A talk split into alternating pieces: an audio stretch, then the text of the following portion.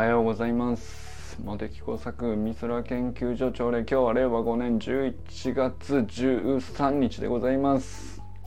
まずね善くんに業務連絡なんですけどもまあスタイフ皆さん聞きましたか？あの善くんがね週末にお出かけしてくまあ森本家でお出かけしてきたよっていうあの楽しいスタイフがアップされてますので皆さん聞いてくださいね。あので素晴らしいあのご旅行だったと思うんですけどもあの行った先の山の名前よく覚えてないけどっていう。えそこうんまあ忘れてもいいんですけど。まあまあ有名なところらしいですよ。どうやら。あのあかねさんのね、えー、投稿の方にはちゃんと上がってますが妙見山という野瀬妙見山というですねあの大阪の北の方にあるまあまあの名所なんじゃないですかねケーブルカーがあってリフトがあって、えー、まあ歩く部分もありつつ結構気軽にねそのそんなにあの山登りガチじゃないっていう状態でも割といける感じなのかなと。でその妙見なんかどういうそういえば聞いたことあるなと思ったんですけど僕たまたまねその名古屋の名古屋大学にいた時に住んでた場所が妙見町って場所でなんか結構あちこちにあんなと思ったんですよね。でなんかなんか意味あんのかなと思ってググったら妙見っていうのはですねなんかあの優れた視力っていう意味らしくて妙見菩薩っていうですねまあ仏教のねお寺なんでその善くんが言った妙見山も野瀬妙見山も日蓮宗のねお寺があるっていうことを言ってましたけどなんかあのなんだっけ。妙見菩薩っていうのは北極星、えー、北斗七星信仰みたいのが古代中国にあって北極星を祀ってるまあそれをこう神様的に見立ててるのかな。なんかそういう感じの意味らしくて。だからまあめっちゃこう心理とか物事をよく見えるこう洞察力の高い人みたいな、まあ、そういう意味なんでしょうね。まあ、単純にこう視力が2.0とかそういうことじゃなくて。物事のこう本質の真ん中を見通せるみたいな。まあだから北極星ってさそれを中心にこう周りの星がぐるぐる回ってるっていう星だから、まあ、そういう意味なんでしょうね。まあ、なんかそのえー、軸を見定めると言いますか本質を見極めるとか、まあ、そういう趣旨の意味なんだなとちょっとねググったらたまたまね賢くなりましたっていう、まあ、これ業務連絡っていうよりもあの、まあ、たまに善くんにプチ、えー、豆知識みたいのでどうやりたいっていう欲求が湧くんですよ。そういう そういう話です。えちなみにあの特に意味はなさそうなんだけど標高は 660m でした。なんかね66に俺はねあの気になっちゃうのよ。あの誕生日が6月6日なんで。とかね。あとはあの日本の国ができてからあの2683年なんですけどこれ西暦プラス西暦2023年プラス660年なんですよ。っていうね。なんか660なんか気になっちゃうんですよ。でもこれはあんまり関係ないっていうかたまたまだと思うんですけど。標高 660m の能勢妙見山に善くんが行ってきたよっていうお話でした。何の話ですか何の話でもないんですけど。えー、まあそんなねあの森本家の楽しい週末の一方私どもはですね私どもっていうか僕と直くんがですね昨日あの小山愛さんのえー、東京の湯島っていうところで、えー、サンクロレラビルっていうのがあるんですけど、まあ、そこでねマルシェっていうなんかまああのー、本当にビルのワンフロアのこう部分をこういくつか10個ぐらいのテーブルでそれぞれね出店って言ってもそのまあ持ち寄ったなんかこうそれぞれの人たちがさあのこだわってこの食品いいですよっていうやつね、まあ、それをなんかまあ、あの販売するイベントがあってでなんか今回で第3回目ぐらいらしいんですけどそのサンクロレラっていう僕あんまりね分かってなかったんですけどまあだから昨日だからそのいろいろ分かってなかったこといろいろ知れましたね。あのサンクロレラビルも行ったの初めてだったしサンクロレラって聞いたことあるけど何でしたっけっていうね。あのそんなバカでかい会社かっていうとそうでもないんだけどみんな一度は聞いたことあるんじゃないかなっていう。うんで、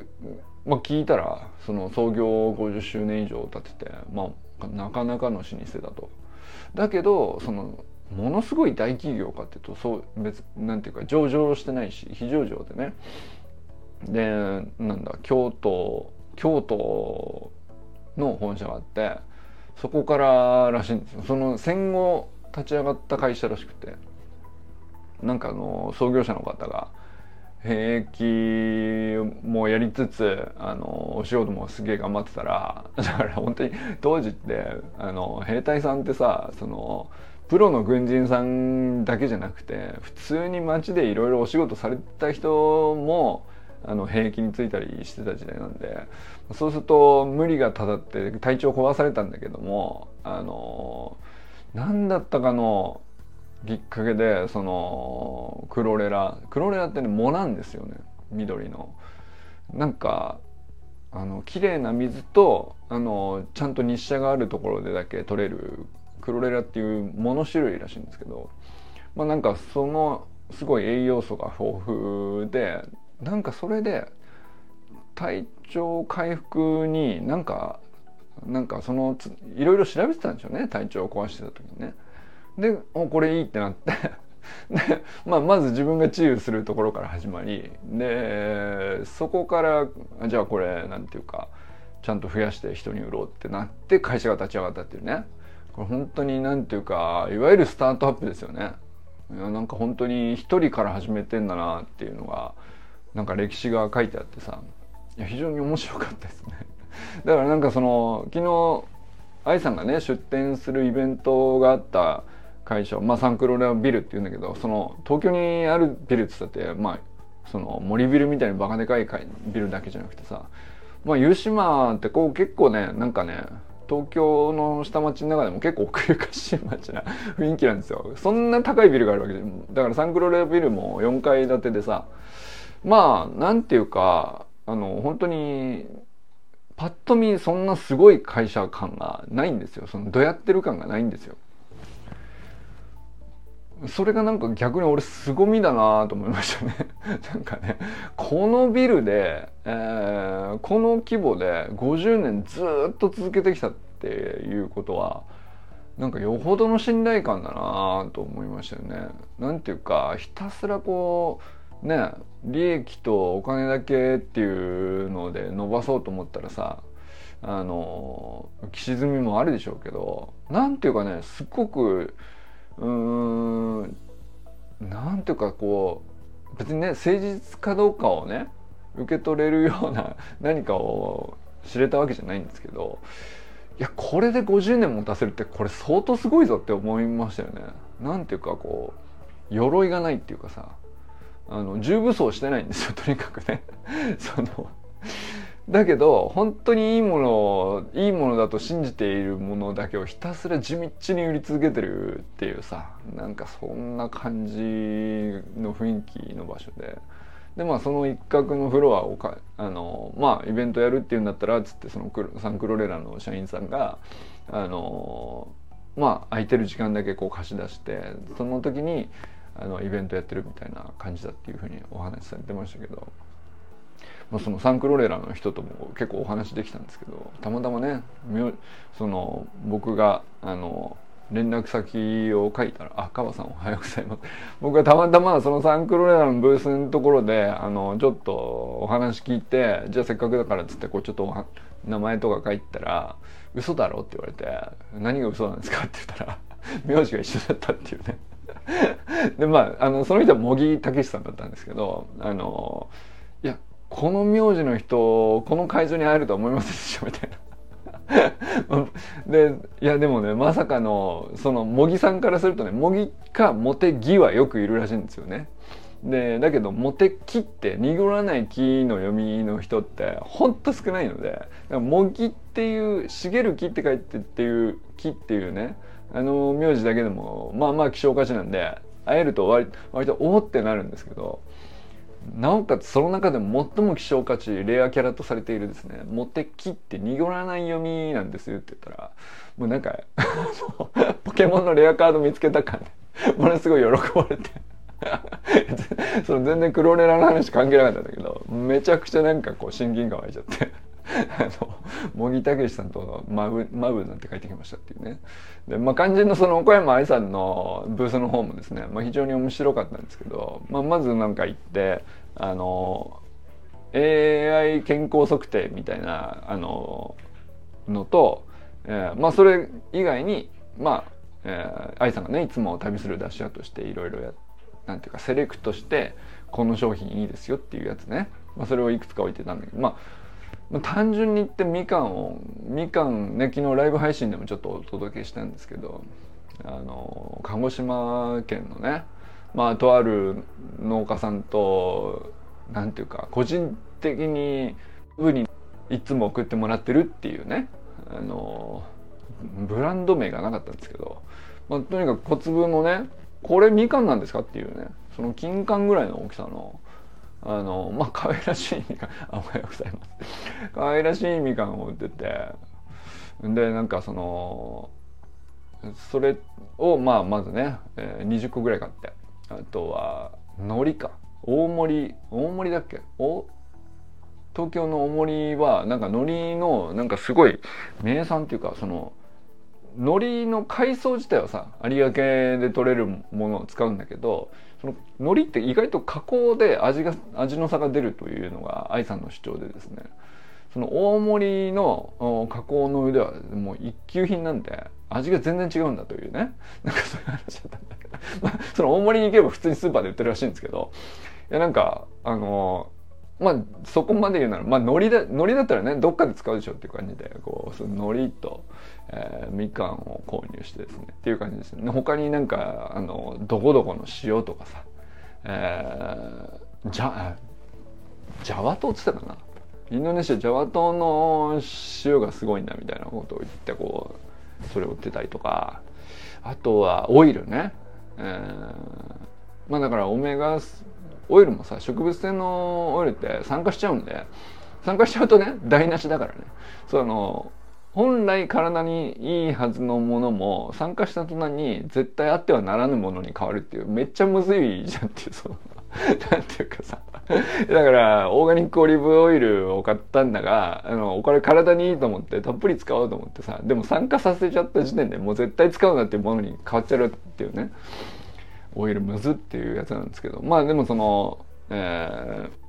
こだわりのオイルでまあオイルもさなんかオメガ3脂肪酸かオメガ6脂肪酸かオメガ9かとかっていう、まあ、何種類かあってそのどの植物から取れたオイルかで全然こう種類が違うんですけど。でまあどれも必要なんだけど、まあ、一番不足しがちなのがオメガ3でとかって言ってね。なんかそのいわゆるいつもの愛さんですよ。あの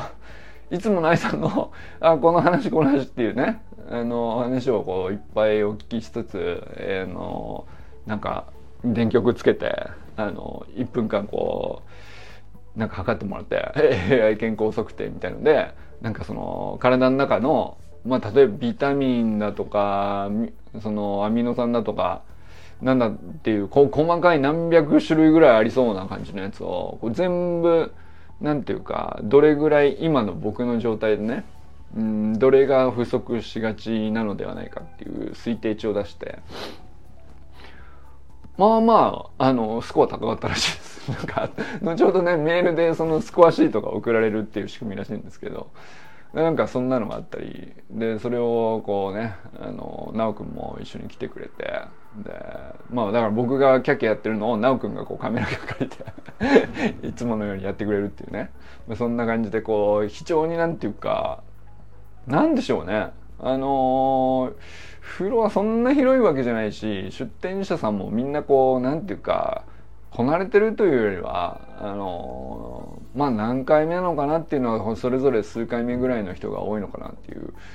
なんかあの文化祭の感じですよね。あれがすごい面白かった。大人の文化祭だなと思いましたね。あの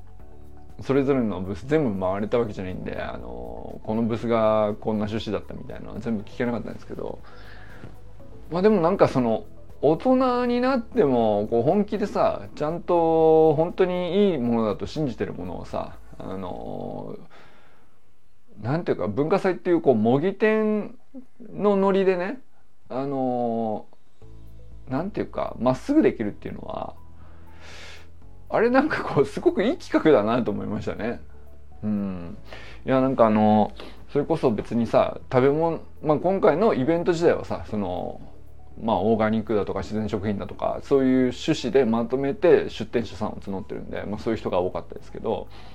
別に何でやったっていいと思うんですけど自分がね好きなもので自分が推してて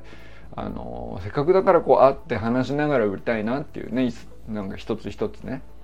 だからその大量に購入して大量に仕入れて大量にさばいて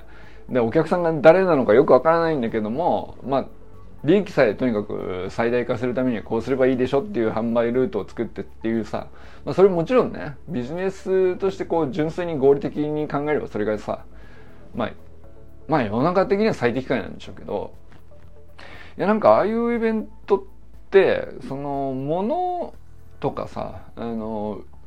売り買いしてこう金銭やり取りしてっていうの自体はうーんまああのまあもちろん大事なんだけどそれ以上にこうメインのイベントっていうのはさあのそれを売ってる人がどのような考えなのかっていうことをディスカッションする時間が一番なんていうか価値あるのかなっていうねそんな感じしましたよね。なんかまあ単純に売ってる人たちは別にねそのなんていうかあのまあ利益とか売り上げに対してどれぐらい考えてらっしゃるのかちょっと分かんないけど正直ねただまああのそれこそ本当に文化祭の模擬店のノリなんですよ。だからすっげえ楽しそう。すっげえ楽しそうなんで。なんていうのかな。あのいわゆるデパートの物産展とかでさよくやるじゃないですかイベントものでさ。まあなんかフロア的には雰囲気はあっちに近いんだけどまああれだとその売ってる人がさそのまあ商品を売るためのスタッフとしてそこにいらっしゃるだけでその売ってる一つ一つの商品に対してどのようにこだわってるかとかあのこのような意味があるとかこれなんとか探してここに持ってきてるんですっていうストーリーがあるかっていうとその違いは結構でかいなと思いましたね。だからなんかあのその話を聞くためにここに来たんだなっていうのを なんかそのそこで思ったよね。だから全くその飾られたものっていうのはほとんどないんですけどね。その本当にテーブル出して椅子もなんていうかあの会議室の椅子っていう感じだしね。でまあそのポップがあるわけじゃないしあのなんていうかラベルとかなんだとかっていうのも全然着飾ってるわけじゃないしさ。あのユニフォームがあるわけでもないし。でなんかこう会場入ってもさなんていうかお客さんはお客さんなんだけど「えー、いらっしゃいます。どうぞこちら。ぜひ買ってください」っていう感じではなくてなんかその割と自由にさせてくれるんですよそのフロアの中を。自由に見て回らせてくれてでよほどこっちから声かけてよほどこっちからこう「これ何ですか?」って言って初めてね話していいんですかってなるっていうね その話していいんですかってなってすんごいいろいろ喋ってくれるっていうねだからなんかその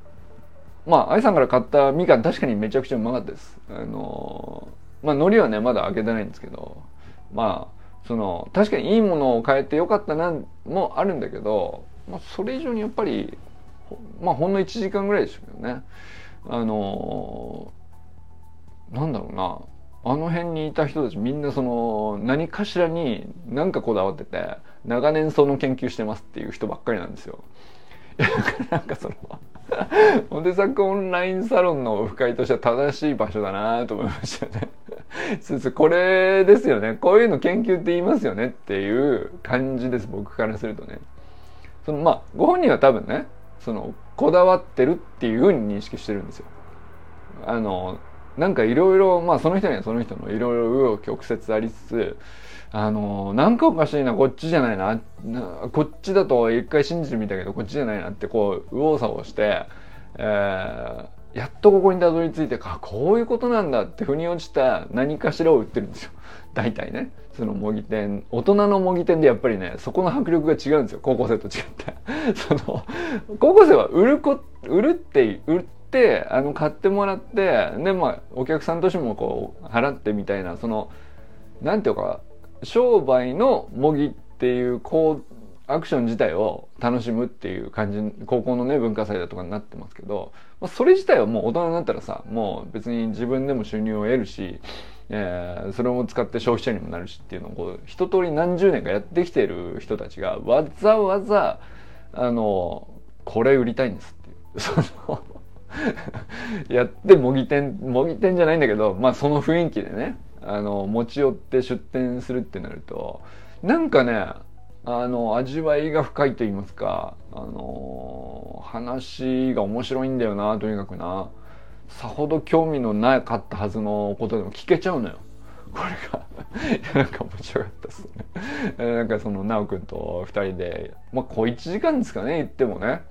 あの、まあ、3時から4時まで、えー、愛さんと愛知さん以外のお店としてはサンクロレアさんのビルだったんでサンクロレアさん自体も出店されてたんですけどその社員さんとちょっとお話ししてみたいなね。そんな感じでしたけど、まあ、帰りにねあのー、写真あげましたけど湯島天神ってあ意外とすごい天神さんなんだみたいなその学問の神様でその合格祈願の絵馬がもう大量にぶら下がってるんですけどあのーたまたま修くんが、えー、4年前5年前なのかあの高校受験の時か高校受験だからもっと前なのか78年前なのかなあのー、そうそう。ひろみさんとね、えー、湯島天神に実は秋田から来てたっていうね。それがたまたま帰り道にもうちょっと立派そうな天神さんだから寄ってくかみたいな感じで寄ってって。まあね、あの、なおくんとも、こう、帰り、帰りすがら30分かそこらですけどね、なんか、まあ、やっぱり会うたんびに話が面白いんですよね。うん、なんかこう、大体お互い考え分かってるので、そんなにじゃあ話すこと新しくあるのかっていうとこれあるんだよね。あるんですよね。面白いことにね。なんかやっぱりまあ直くは直くんで行動量が多いんで、あの先週こっちに行ってきましたあっちに行ってきましたとかこことここをつないできましたとか、まあ、いくらでもあるんだよね。うん、だから朝礼でも割とねちょこちょこアウトプットしてくれてる方だと思うんですけどいくらでも危険所なんですよね。うん、という感じでありつつ、えー、そのなんか東京にえー、横浜からね出るってなるとまあイベント1件だけだとちょっともったいないかなと思ってあの行きすぐらの川崎で1回降りてですねあのまたもう1回2回目の「ゴジラマイナスワンを見てですねあの ボロ泣きしてから行ったっていうね。あの あのそんな一日でございました。まあ忙しかったですねなんかね感情の起伏が。こちらマイナスワンやっぱ良かったっすね。あの昨日も言いましたけど散々ね。あのぜひ見たらシェアしてほしいです。ぜひ夜会し開きたいんですよ。見た人同士で。あのなんだったら2回目の方が泣きましたね。1回目より。そのこれねあのネタバレしてる状態で見るじゃないですか2回目って。そうするとこう23分先の展開読めているのでびっくりで泣いてるわけじゃないんですよね。だけど余計なんかあの描かれてる心情がこうより深く分かっちゃうんだよね。感情移入が深く分かっちゃうっていうか。だからねもう 10分おきぐらいにあのなんていうかその10分先が見え僕にはこう一回見てるからね。あの見てるんで分かるんですけどその10分先を踏まえた上でこのシーンもう一回見るとあれもう全然違う投げ方するんですけどっていうね。は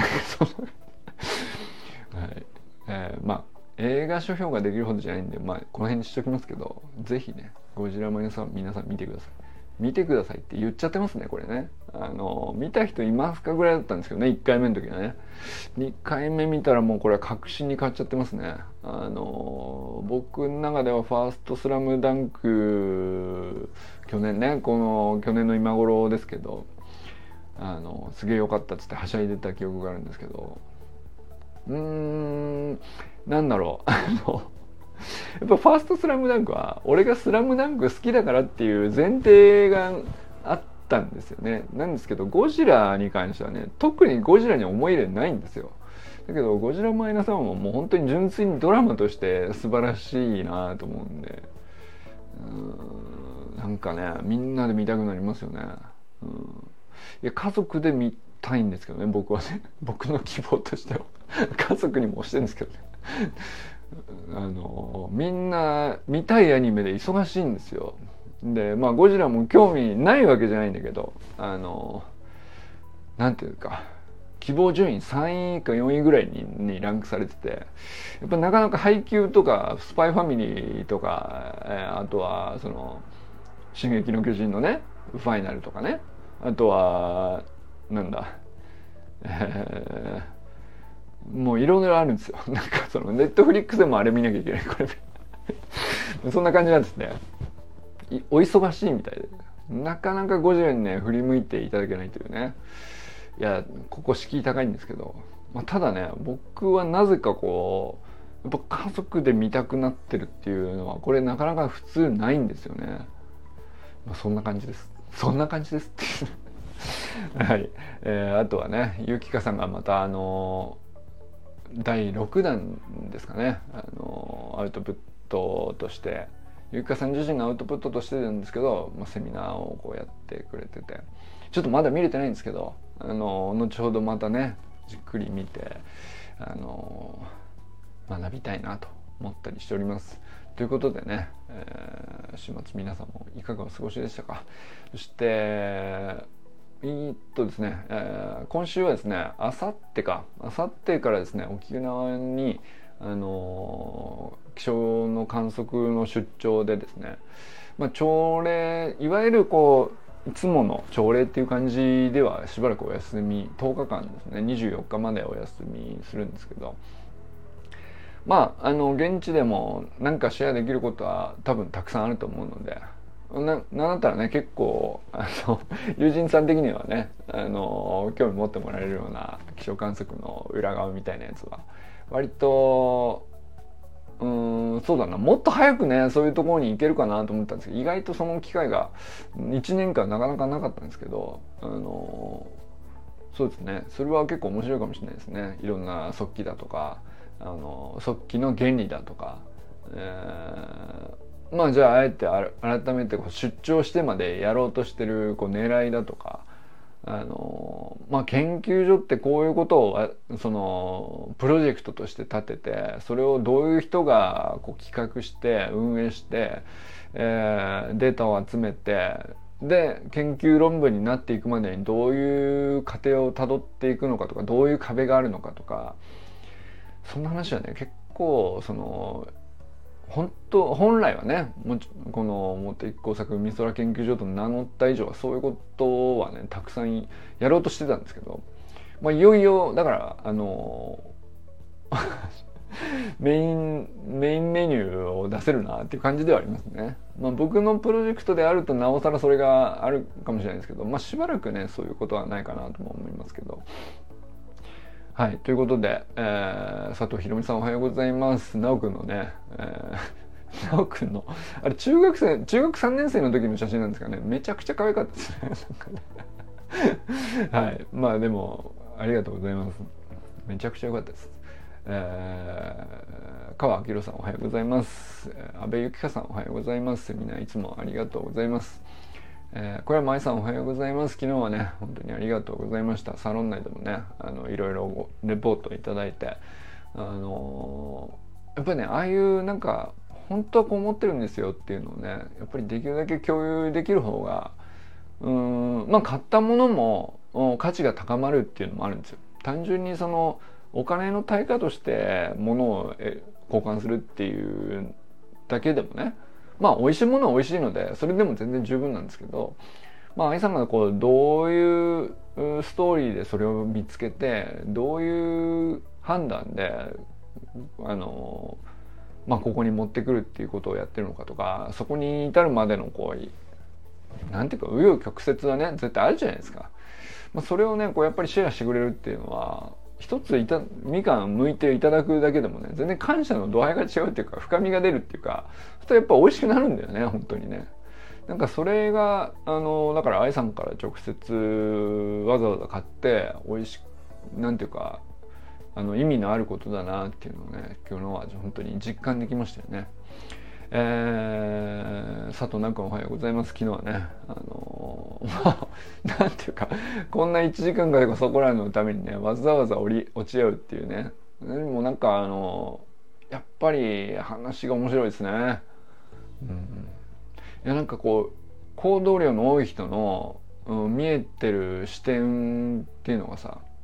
うん、まあ共有されると自分の視野も広がったような錯覚一瞬錯覚なんだけどね一瞬その喋ってるだけでさ視野が狭あ狭かった視野がこう広がったかのように感じるっていうのは、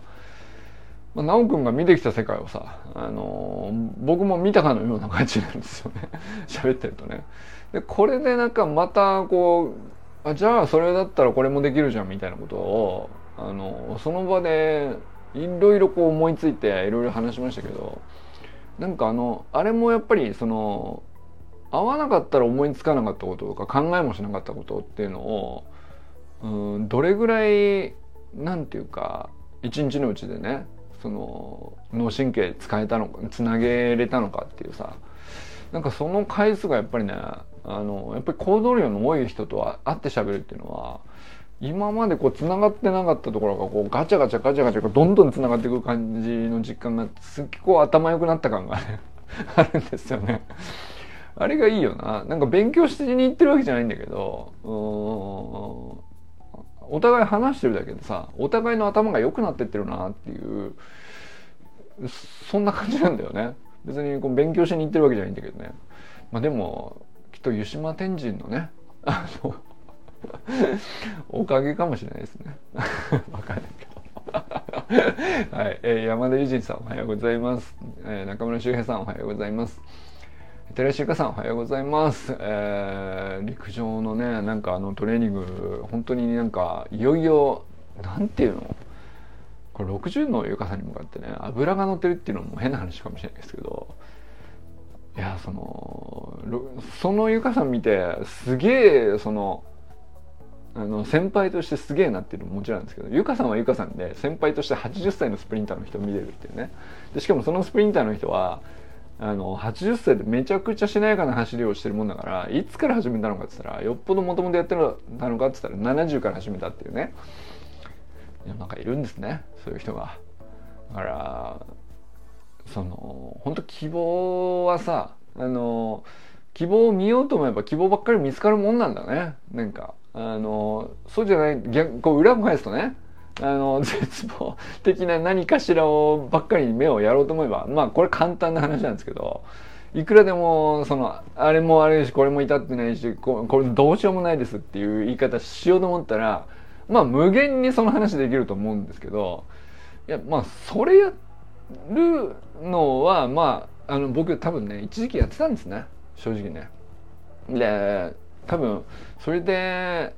何ていうか懲りちゃったのかもしれないですね。あそれやってなんか得られるもんがまああそれはそれであったのかもしれないですけど僕にとってはね勉強になったこともあったんだと思うんですけどやっぱりなんかあのリターンが多いのはあのすっごいすおそらく世の中ではねなかなか探さないと見つからないようなものっていうのは絶望よりは希望のものだと希少 価値っていうのは。さあのだからそっちを探す目でずっと一日中過ごしてる方がやっぱなんかこう調子いいんでしょうね。なんていうか。なんかこう優香さん見てると本当そういうこと思うですね。あこうやってやってれば大体見つかるもんなんですね。でそういう人の先輩がこう何をしてるかを大体僕らもこう追っかけてればあのその先輩は大体こうね、希望を見つけてきちゃうもんだからでそれをシェアしてもらえば大体あなんかこう世界の広なんか知見とかそういう世界の広げ方とかっていうのもさどんな知識を得ようとしたってまあ世界は広がるんだけどまあそのなんていうかあのダークサイドはダークサイドで広いと思うんですよ。だけどまあ光しかもう見る必要ないんじゃないかなっていうのが僕はねもう逆に光なかなか多くないからこそなんだと思うんですけどあ周平さんおはようございます。光しか見る必要ねえなって思いますよね。あのゆかさんのこう生き様を見てたりするとね。はい、えー、清水信之さんおはようございます、えー、山本健太さんおはようございます。森本あかりさん善くんかんくんおはようございます。砂塚森田さんおはようございます。ということでね皆様今日はどなたと笑いますでしょうか？今日はもう良き一日をお過ごしください。周平さんありがとうございます。入れ違いになってしまいましたがあのー、良き一日をお過ごしください。川明さんありがとうございました。じゃあね